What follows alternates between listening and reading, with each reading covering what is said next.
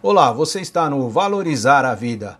Este podcast, assim como todos que o antecedem, foi gravado sem nenhum corte ou edição, para que seja mais autêntico e original possível.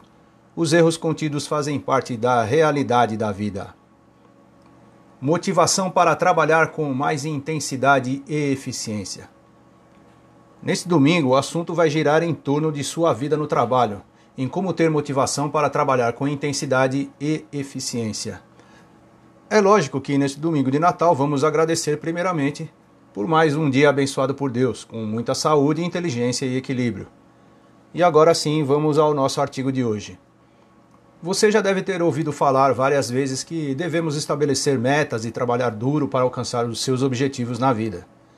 Para isso é necessário um grande esforço, mas antes de começar a trabalhar mais, com mais intensidade, é melhor se organizar. Há várias formas de administrar suas ações para que se tornem mais intensas e também mais eficientes. A motivação real acontece ao longo prazo e não resulta de se esforçar para trabalhar duro e com mais intensidade. Durante um tempo pode até funcionar, mas você perceberá que depois você encontrar, se encontrará exausto e esgotado. A real motivação surge quando você encontra um ponto de união, essa união de sua mente, seu espírito e seu corpo. Isso acaba criando um hábito de crescimento, uma habilidade de evoluir cada vez mais. Segue 10 dicas que exemplificam melhor. Evite usar a palavra difícil. O seu espírito, o seu eu, o seu eu superior, não entende o real significado da expressão difícil e entende que você é suficiente. Toda vez que você foca em alguma coisa que está difícil, você se desliga do seu eu superior. Então seu cérebro acaba trabalhando em velocidade maior para compensar essa falta de conexão com seu espírito superior. Sua mente com o tempo fica tensionada e você começa a pensar que todas as coisas são difíceis, e isso acaba virando uma realidade. E o trabalho acaba parecendo mais uma carga pesada do que uma oportunidade de crescimento. Ampliar o fluxo. A motivação ocorre de uma ampliação do fluxo. O fluxo é a soma do cultivo e da liberação de energia. O medo costuma limitar o fluxo, já o amor trata o fluxo como infinito.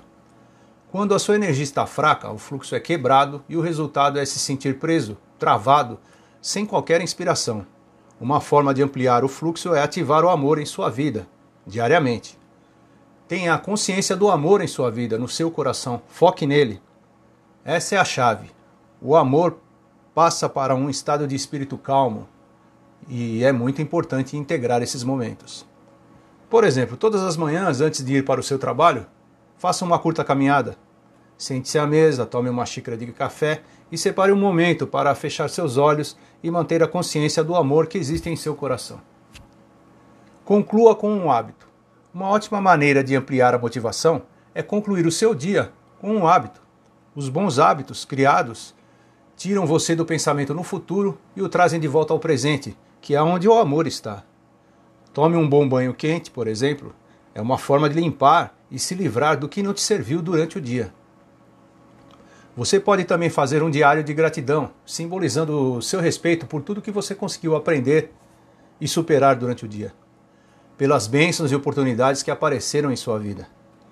Bons hábitos movidos pelo amor intencional ampliam as suas energias, sua resistência, sua resiliência, seu bem-estar e o seu fluxo.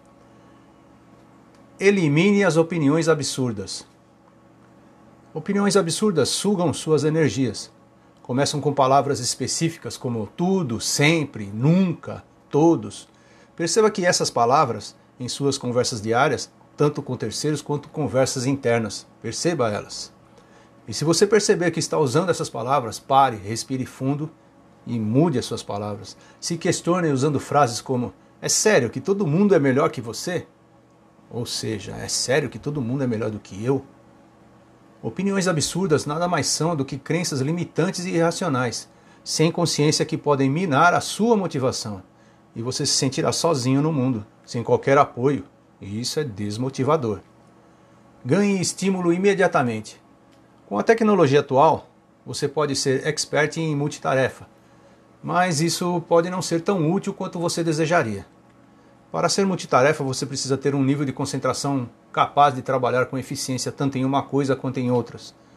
Se você não tiver consciência, a multitarefa aumenta a possibilidade de você não lembrar o que está fazendo. Pode ocorrer erros por falta de cuidado e em algumas oportunidades acaba forçando você a começar de novo. Então escolha ganhar um estímulo focando em uma atividade por vez. Por exemplo, termine de escrever um texto antes de verificar mensagens no celular ou fazer uma ligação. Reestruture o seu trabalho para servir. Encare o seu trabalho como uma prestação de serviço. E a forma como você auxilia a vida das pessoas aumentará o seu empenho e a sua motivação. Afinal, todo mundo presta um serviço para uma comunidade, uma cidade, de alguma maneira. E isso acontece mesmo que você trabalhe numa sala fechada sem interagir com ninguém ainda assim você prestará um serviço a outras pessoas. Esteja atento aos seus pensamentos e sentimentos. Dessa maneira você sintoniza suas sensações corporais, mantém a calma e o foco. E tudo o que ocorre em você internamente causa um impacto no seu ambiente. Resumindo, as suas sensações de paz interior prestam serviços à vida das outras pessoas. Diminua o nível do estresse. Pois é, o menor nível de estresse é muito bom para você. Esse baixo nível de estresse vai motivá-lo a continuar focado e concluir o seu trabalho. Uma pesquisa bem sólida sobre baixo nível de estresse demonstra que baixos níveis acabam por fornecer a você muita energia. Para você realizar uma atividade é melhor enfrentar o estresse em níveis mais baixos do que os evitar. Concluindo, na próxima oportunidade que sentir um calor, perceber o estresse, dê a você crédito por auxiliá-lo a se preparar para enfrentar o desafio. Descubra, descubra a diferença entre eficiência e atarefado. Existem pessoas que se, se motivam por suas atividades, e isso não é tão mal assim. Mas o que pode ocorrer é quando a sua vida dá uma pausa natural. Você começa a achar que tem alguma coisa errada. Atarefado, você se sente mais motivado ou até produtivo. Eficiência é bem diferente. O atarefado tende a ser administrado pela sua cabeça, foca em coisas para fazer e estar em algum lugar. Por outro lado, o eficiente é voltado para o interior, para o coração. Você não está fazendo alguma coisa apenas por fazer, mas porque acha correto e porque gosta de fazer. Por exemplo, você pode se dedicar mais para conquistar e se conectar a um determinado cliente.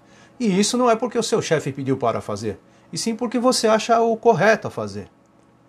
Afinal, o que você dá sempre volta, e isso é, além de motivador, é empolgante. Troque perfeição por paixão.